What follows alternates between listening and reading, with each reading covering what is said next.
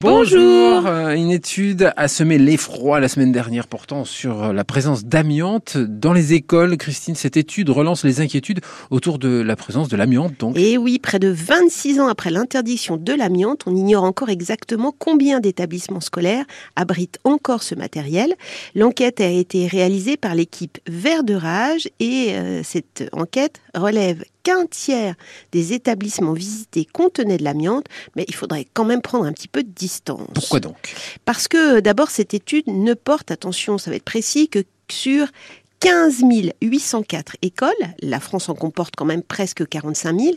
Et ensuite, parce que le danger est différent pour les enfants suivant la localisation de l'amiante, beaucoup utilisée à une époque.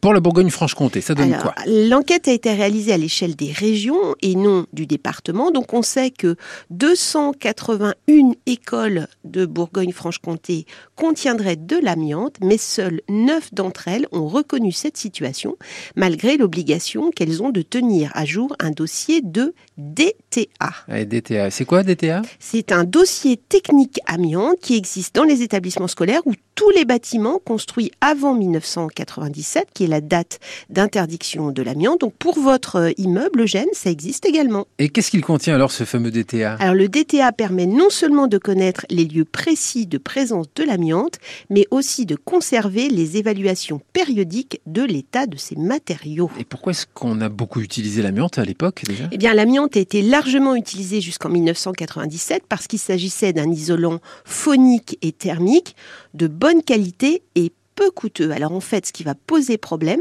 ce sont les fibres d'amiante qui se libèrent au fil de la dégradation du matériel. Ouais, les maladies qui sont liées à l'amiante, alors, quoi les cancers pulmonaires peuvent être des conséquences de ces expositions. Euh, la difficulté, c'est que ces maladies se déclarent souvent plusieurs décennies après l'exposition, ce qui rend le travail de recensement des effets liés à l'amiante extrêmement difficile. Est-ce qu'on peut réaliser des travaux de remplacement ou de lutte contre la dégradation des- de ces matériaux Alors, dans un premier temps, le suivi des observations fait défaut. L'enquête n'est pas la première. Il y en a déjà eu une réalisée en 2016, par exemple, mais qui n'a pas été suivie de beaucoup d'effets. Et puis, les travaux de remplacement de ce matériel, eux, sont extrêmement coûteux.